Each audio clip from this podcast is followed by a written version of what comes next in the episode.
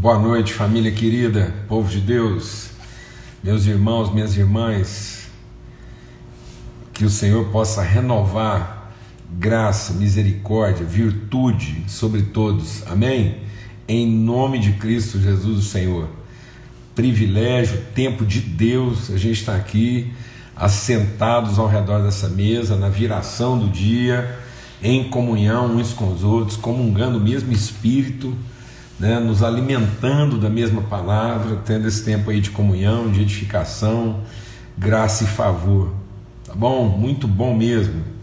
Tempo de Deus, né, que seja um tempo assim muito especial. Estamos aqui começando aí um, né, mais um período de meditação diária aí. E de hoje até segunda-feira, aqui às 18 horas, na viração do dia, compartilhando, meditando, orando, aprendendo, né, repartindo, fortalecendo uns aos outros em fé, em testemunho, em virtude. Amém? Graças a Deus. Enfrentando aqui uma, uma seca né, desafiadora na nossa vida aqui, é, em Goiás, teor de umidade aqui bem abaixo aí de 10, né? Então, um grande desafio aí. Então, mas em Deus, amém? Sendo renovados aí. Então, a gente vai estar meditando essa semana é, lá em Mateus, no capítulo 6, sobre é, a oração, né, conhecida como a oração do Pai Nosso, né? Então foi assim que foi batizada, né? Fica mais fácil a gente é, identificar. A gente vai estar meditando nesse texto que vai de Mateus 6, do versículo 5 até o versículo 14. Então, Mateus 6, de 5 a 14. A gente vai compartilhar um pouco sobre a nossa relação com Deus e como nossa o nosso entendimento a respeito de oração pode afetar né, ou significar essa relação com Deus como Pai, nossa relação como família, né, e, e, a gente quer meditar um pouco sobre isso. E eu quero até dizer, é, dar um testemunho. Essa meditação que nós vamos estar compartilhando aqui, de hoje até sexta-feira, na na conhecida oração do Pai Nosso tem a ver com aquilo que a gente compartilhou ontem no princípio da confissão. Então, como ontem a gente tratou uma questão assim que, que é bem desafiadora na nossa compreensão, né? a gente estava compartilhando ontem e tive assim alguns retornos, alguns testemunhos é, em relação a isso, porque muitas vezes a gente não, não, não compreende bem essa questão né, de, de que já fomos perdoados e quando eu compartilhei ontem que o grande desafio no arrependimento não é não é não é pedir perdão, mas é confessar pecado, né? é, uma, é uma restauração na relação. Então, é, e que isso tem a ver com o nosso entendimento é, a respeito de, de, de, arrependimento, tem a ver com o nosso entendimento a respeito de perdão, de confissão e até da própria relação com Deus. Enfim, e aí a gente vai meditar um pouco sobre isso, sobre essa, essa vida de oração, essa relação com Deus em oração, porque nós vamos passar por esse assunto aí, e aí vai, vai, vai ficar é, melhor né, da gente compreender isso, não só na relação com Deus, mas na nossa relação uns com os outros, tá bom? Então, a gente vai estar meditando aqui em Mateus capítulo 6, do verso 5 até o verso 14. Então eu recomendo aí para todo mundo, de hoje até sexta-feira, tá dada aí a, a indicação aí, né? Pelo menos três vezes ao dia, café da manhã, almoço e jantar. Então a gente está começando aqui, então vai por aí. Mateus 6, de 5 a 14 e a gente vai estar meditando um pouco sobre esse texto e aprendendo, né, é, discernindo um pouco melhor a nossa relação com Deus. E depois vocês vão ver também a nossa relação com as pessoas, tá bom? Nós vamos estar compartilhando sobre oração, vida de oração, comunhão íntima com o Pai e o que, que isso significa na nossa compreensão de espiritualidade, vida com Deus e tanta coisa, tá bom? Então a gente vai ter um tempo agora de, de oração e vamos colocar nosso coração em Deus, como a própria palavra recomenda, e aí nós vamos entrar por essa meditação aí de hoje até sexta-feira, tá ok? Pai, muito obrigado. Muito obrigado. Senhor bendito, nosso Deus e nosso Pai. Somos a tua família e entramos à tua presença com ousadia, com confiança, com amor, com certeza. Entramos à tua presença. A presença que o Senhor abriu para nós é, na carne de Cristo, na vida de Cristo, no Espírito de Cristo, nós temos acesso ao Senhor, entramos à tua intimidade para conhecermos como nós somos conhecidos na nossa intimidade. O Senhor nos conhece profundamente intimamente, e é assim que nós também queremos conhecer e nos relacionar contigo.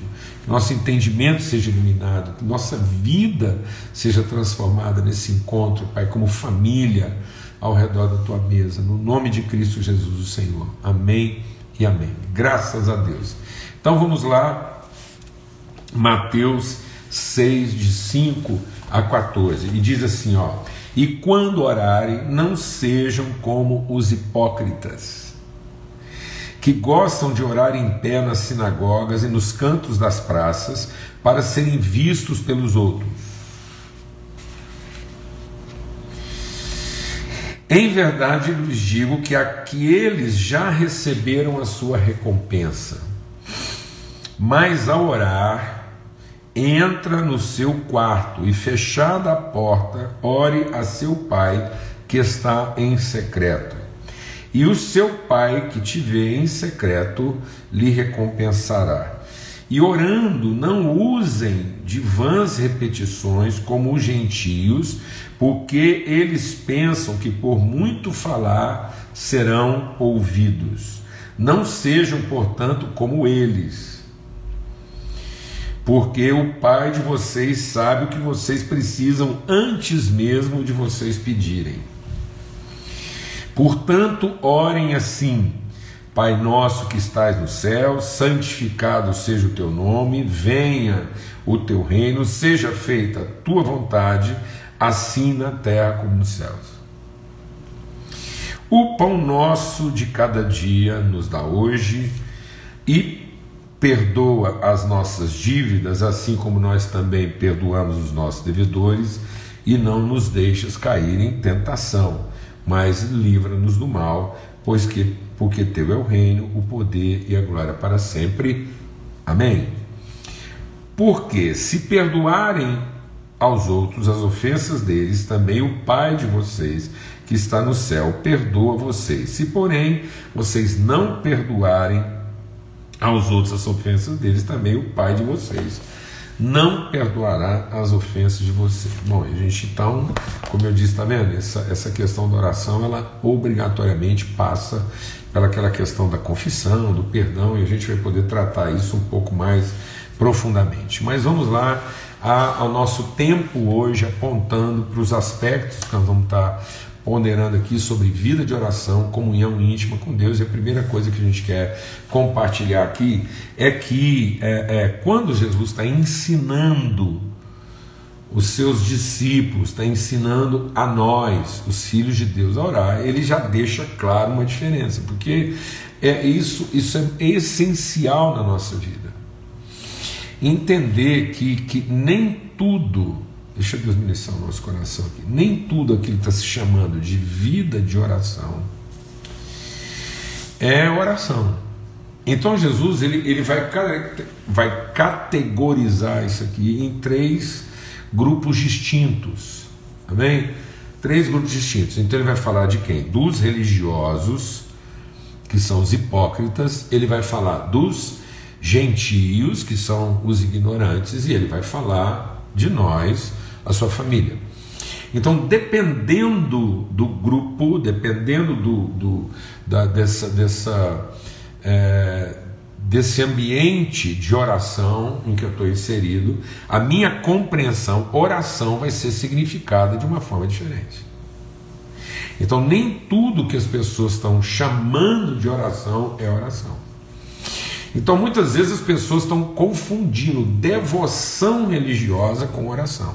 Então, nem tudo aquilo que se faz na forma de uma devoção religiosa, que, que é mais é, ligada à idolatria, a uma louvação. Então, é, nem toda louvação, nem toda devoção por mais que ela seja feita em nome de Deus, por mais que ela seja feita lá dentro do ambiente religioso próprio, então ele está dizendo isso: olha, quando vocês forem orar, cuidado para que vocês não estejam orando conforme uma cultura religiosa que se desenvolveu nos ambientes religiosos e que está mais voltada para uma devoção de louvação, na expectativa de ser reconhecido pelos seus esforços.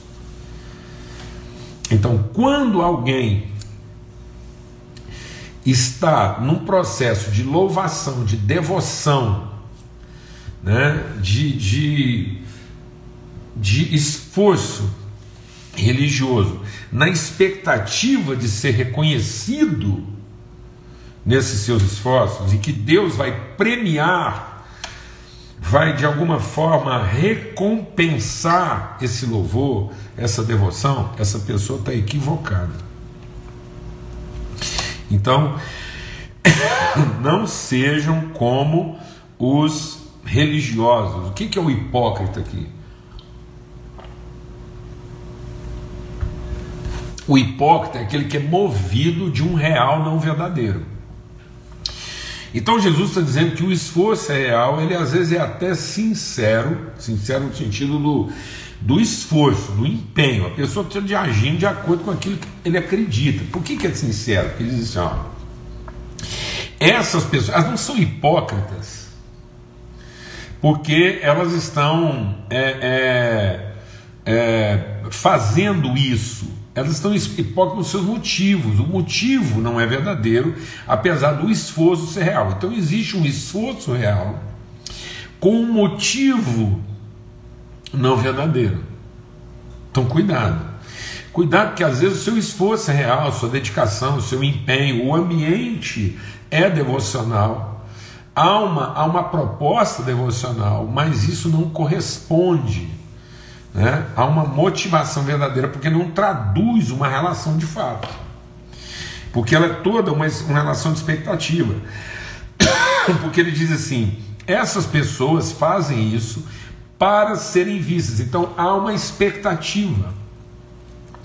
Não é uma expressão de uma convicção da relação. Elas não estão fazendo isso em favor da relação. Elas estão fazendo isso em favor das suas expectativas. Deixa eu falar uma coisa que é perguntar assim para você meditar sobre isso. Se a gente soubesse, se em determinado momento da nossa vida a gente soubesse que já está tudo resolvido, vamos imaginar. Vamos imaginar que já está tudo resolvido. Tudo resolvido. Vamos imaginar que, que eh, lá, na verdade, Deus já tivesse resolvido tudo, está tudo acertado, ele já não. Ele, independentemente do que a gente vai fazer, vai orar, se não vai orar, enfim, vamos imaginar, vamos imaginar que lá está tudo resolvido, não, não depende do que a gente vai fazer. Você continuaria orando?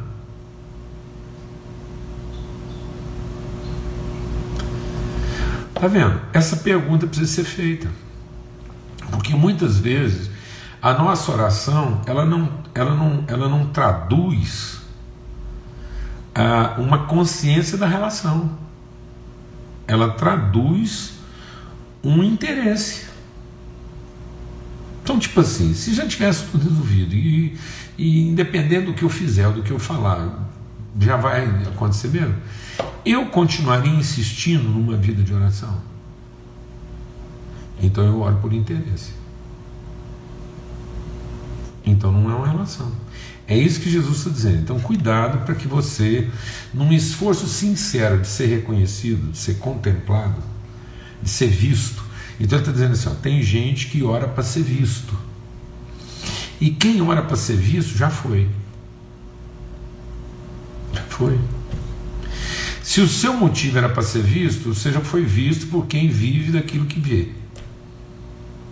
Porque Deus não avalia por aquilo que se vê. Deus não avalia o aparente, Deus olha o coração. Então nós precisamos nos libertar. A gente tem que se libertar de uma vez por todas. Dessa coisa do aparente, do impressionante, do, do, do, do admirável. Então, às vezes, a gente está vivendo uma vida na forma daquilo que nos impacta, né? que desperta a nossa admiração, que nos impressiona. Então, e às vezes a gente não quer dar atenção àquilo que não é o impressionante, que não é o admirável, mas que é o valoroso. Então, primeiro, vida de oração é uma vida de uma relação na convicção de um valor, um valor relacional.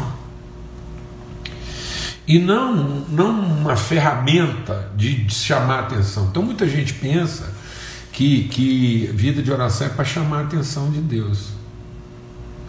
Isso é tão forte na nossa vida que é, é, eu, eu, entendo, eu entendo, mas é tão forte na nossa vida que recentemente uma das canções mais conhecidas, né, que, que, que, que rodou o Brasil e até fora, em, em, um, em uma canção com melodia assim, até é uma canção. Falando da vida de Zaqueu, a gente não percebe que a canção ela, ela coloca um tom, uma, uma, uma, uma inflexão, uma, um movimento na relação de Zaqueu com Jesus que não aconteceu. Jesus não foi parar na casa de Zaqueu porque Zaqueu chamou Jesus para entrar na casa dele. Zaqueu nunca fez isso. Zaqueu não subiu na árvore para ser visto.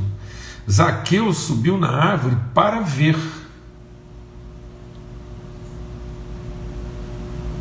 Então o esforço de Zaqueu não era o esforço devocional de quem está querendo chamar a atenção de Jesus e finalmente conseguir que Jesus vai entrar na casa dele.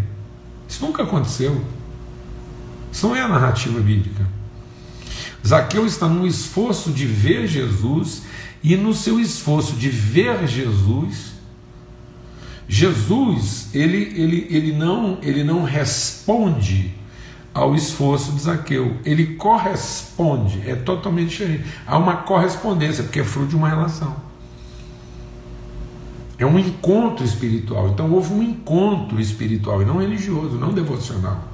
Não houve um encontro, não houve um encontro religioso entre Zaqueu e Jesus, houve um encontro espiritual. Então, quando eu tenho uma, uma, uma volição, um movimento espiritual, eu vou encontrar-me espiritualmente com Deus e não devocionalmente. Eu nunca vou conseguir chamar a atenção de Deus a ponto de querer que Ele entre na minha casa, porque na verdade Deus já está movido a entrar na minha casa, e se alguém está chamando a atenção de alguém, é Deus chamando a minha atenção para finalmente Ele poder entrar na minha casa. E que isso não é resultado do meu convite. Então a gente tem essas coisas. Né? Convida Jesus para entrar no seu coração não é, não é, não é Deus que entra na nossa presença, somos nós que entramos na presença de Deus. Não somos nós que trazemos Deus para o nosso ambiente. O culto não é para não é para fazer Deus baixar no culto. O, o, salmista fala sobre isso no Salmo 100, ele fala: entramos na sua presença. Então a gente entra na presença de Deus e não fica chamando Deus à nossa presença. Amém, amados? Amém? Em nome de Jesus. Aqui não vai nenhuma crítica, nenhuma censura, é apenas uma é uma é uma é uma reflexão. Então, primeira coisa, cuidado para a gente não estar tá enredado nessa nesse ambiente né, das crenças, das expectativas. E outro ambiente é o ambiente da ignorância. Então existe um, um, um ambiente de pseudo, né, de, de, de, conhecimento equivocado. Então há um, há um conhecimento equivocado. Então você percebe e começa a agir de acordo com a sua percepção e não de acordo com a revelação. Então eu preciso me relacionar com Deus, eu preciso amadurecer. Então é uma maturidade. E aí também Deus, Jesus vai falar. E também tem o outro que é o ignorante. O, o ignorante ele acha que Deus está lá, é, que Deus perdeu a mão. E agora a gente precisa dizer para ele, muito mais do que chamar a atenção dele como divindade, nós precisamos ajudá-lo a, a, a, entender o que, que de fato é necessário na vida das pessoas. Então, o ignorante, ele, ele é tão ignorante que ele se julga sabedor daquilo que Deus não sabe. É isso que Jesus está dizendo. Então, cuidado. Porque os ignorantes, os gentios, eles têm uma forma de religiosidade é, é, que eles pensam que, que eles é que dizem para a divindade. Então, a religiosidade judaica ela era um pouco mais travestida ela era uma religiosidade um pouco mais é, sofisticada, porque ela dizia assim: bom, nós não vamos falar para Deus o que, que ele tem que fazer, porque afinal de contas ele é Deus, então havia um pressuposto que Deus é Deus. Mas nós podemos criar aqui uma condição favorável para aqueles que conseguem finalmente chamar mais atenção dele que os outros. Então, o judeu era um religioso que tinha uma, uma, uma ideia de carteirada. Então ele falou assim: não, religioso todo mundo é, mas nós é que sabemos como é que a gente acessa Deus. Você já está sabendo aí de quem que eu estou falando. Né? Tem, um, tem um povo cristão que acha que seguinte, não, tem todo tipo de crente, mas tem uns crentes que sabem onde é que, entendeu? Onde é que a gente consegue falar, é o VIP, Very Important Person, a gente sabe, tem uns cultos aí que é mais culto que os outros, lá Deus baixa mesmo. Tem um povo aí que já eles, eles sabem como é que chama a atenção de Deus, lá não tem eu não. Você vai lá, no fim, em cinco minutos Deus está baixando. Que lá eles falam uns três, eles tocam uns tambor lá, que lá Deus desce mais rápido. E desce assim, prontinho. Entendeu não? Agora, tem um outro religioso que ele é mais ignorante, ele é mais tosco. Então tem esse, esse, esse, esse religioso sofisticado e tem o religioso tosco, rude.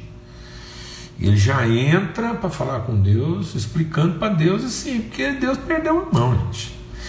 Ser honestos, Deus perdeu a mão. Começou um negócio aí, o trem já desandou lá na largada, já virou aquela bagunça, e marido rejeitando mulher, mulher seduzindo marido, e, e filho, irmão matando irmão, aí estava tudo atrapalhado. Agora, Deus achou a gente, e aí, graças a Deus, nós vamos colocar ele no lugar que ele tem que ficar. Então, o que, que é o, o, o ignorante, o gentil? Ele sabe exatamente onde é que Deus tem que ficar.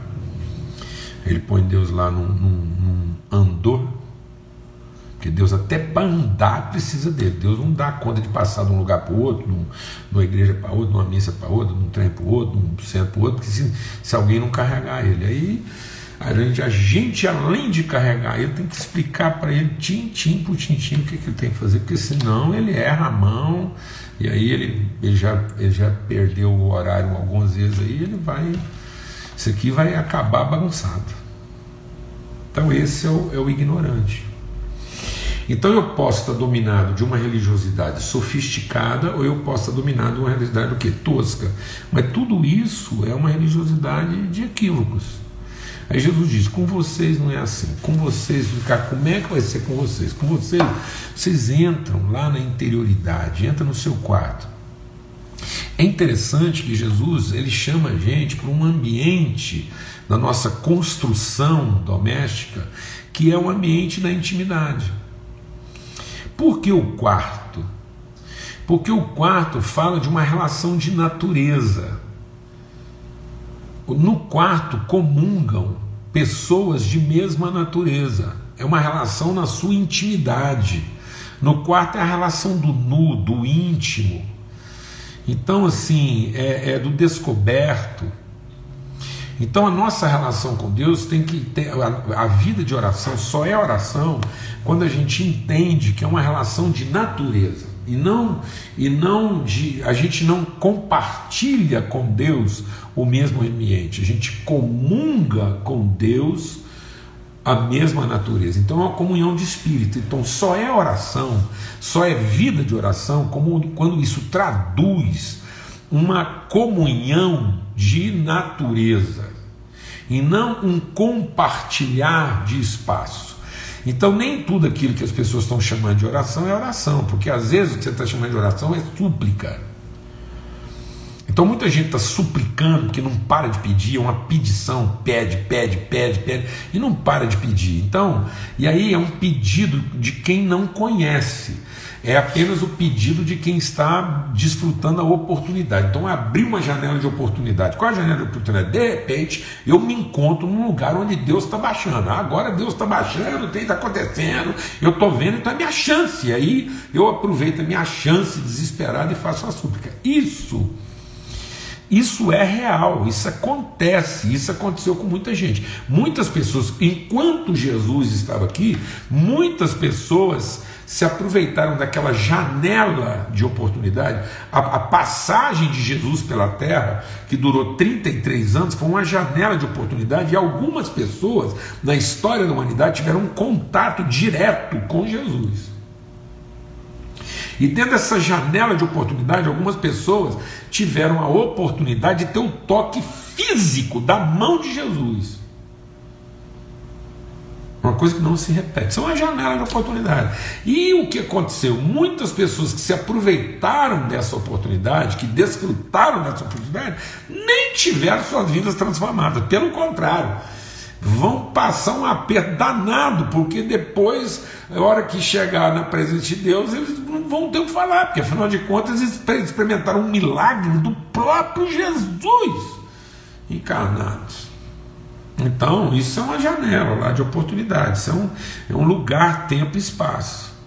Agora, quando Jesus está falando de oração, não é isso, não é, não é uma coisa de, de, de hora marcada, num endereço certo, não é, não é uma janela que se abre no meu dia, não, é uma consciência de intimidade. Então, quando ele está falando desse quarto, e depois a palavra de Deus diz que nós somos templo da habitação do Espírito Santo, então o templo onde Deus habita tem é um quarto e não um auditório. Então Deus se encontra com os seus filhos no quarto, num lugar de intimidade. Então é uma conversa íntima, é uma conversa para quem conhece um ao outro, é uma conversa para quem, vou usar aqui uma palavra, está todo mundo assim, careca de saber o que é a necessidade do outro, eles não estão se encontrando ali para resolver necessidades e nem para discutir interesses. Eles estão se encontrando ali para reforçar, para renovar para reafirmar suas convicções de intimidade. Então, é uma conversa de pessoas íntimas. Isso é vida de oração. É, e, e, e é uma intimidade de interioridade. Amém, É uma interioridade. Uma interioridade onde, onde estamos nus Então não é para ser visto, é para conhecer e ser conhecido. Não é para ser satisfeito, é para conhecer e ser conhecido. Então não é a vida devocional dos ignorantes que querem ser satisfeitos pela divindade. Não, é para conhecer e ser conhecido. Não é também a religiosidade dos hipócritas, dos fariseus, que, que querem ser reconhecidos nos seus esforços, nas, nos seus ritos, nas suas liturgias. Não, é para conhecer e ser conhecido. Amém? Então é uma interioridade, é onde nós vamos encontrar com a pessoalidade de Deus. E aí, quando a gente encontra com a pessoalidade de Deus, não é com Deus que a gente conversa com o pai, tá vendo? Mudou de assunto. Então, o que, que é a grande diferença aqui? É que vida de oração é uma conversa com o pai. Enquanto que súplica, rogos, clamores é uma conversa com Deus. Então Jesus está nos trazendo de uma conversa com Deus para uma conversa com o Pai. Então, só é oração quando é uma conversa com o Pai. Então, nem toda súplica é oração. Porque muitas vezes eu estou mantendo conversas com Deus e talvez muita gente nunca tenha tido uma conversa com o Pai. Então, com Deus eu converso na sinagoga, com Deus eu converso nas praças, e com Deus eu converso nas procissões, com Deus eu converso nos altares. Então, há muitos lugares onde você pode conversar com Deus e fazer as suas súplicas. E isso, isso faz parte do cenário humano, porque Deus escreveu no nosso coração a eternidade. Mas agora nós estamos falando de que vida de oração é uma transformação no entendimento, porque agora eu não estou me relacionando com a divindade, eu estou me relacionando com o Pai. Então é uma questão de natureza, de origem e de comunhão. Então a oração é um tempo de comunhão que eu vou ter com o Pai, em que nós vamos conversar e vamos deixar claro entre nós pai e filho, o que, que são de fato nossas convicções. Então nós vamos reafirmar, nós vamos testemunhar, nós vamos comungar a mesma natureza, ter uma comunhão de espírito, de modo que a gente sai desse tempo de oração fortalecido na convicção daquilo que está acertado entre nós. Não é um tempo devocional para eu ser reconhecido, e não é um tempo de sacrifícios e lamúrias e súplicas para eu ser satisfeito. Mas é um tempo especial de conhecer e ser conhecido. De conhecer assim como eu sou conhecido.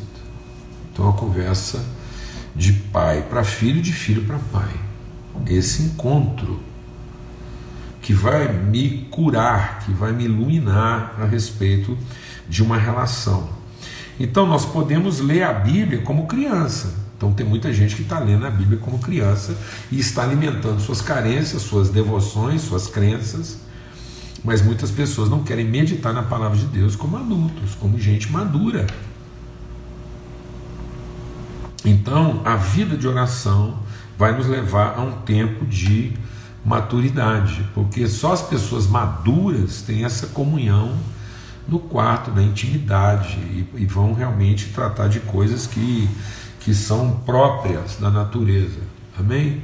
Então é isso que a gente quer compartilhar aqui. Então, durante esse tempo aqui, nós vamos estar meditando sobre isso. Amanhã a gente vai compartilhar sobre o que, que é essa questão do pão, o que, que é essa questão do perdão, o que, que é essa questão de, né, de ser livre do mal, guardar do mal, mas dentro dessa perspectiva, né, essa perspectiva do Pai, para que se revele, para que se manifeste a sua vontade. Então a oração não é uma experiência de poder, a oração é uma consciência de vontade. Então a vida de oração é porque finalmente eu tenho consciência da vontade de Deus. E qual é a vontade de Deus? A vontade de Deus é ter comunhão com seus filhos. Então a vontade de Deus não é ser reconhecido no seu poder. E nem ser celebrado na sua, na sua, na sua necessidade. Então Deus não quer ser celebrado porque Ele é necessário. E nem quer ser celebrado porque Ele é poderoso. Deus quer desfrutar a relação da intimidade de pai e filho.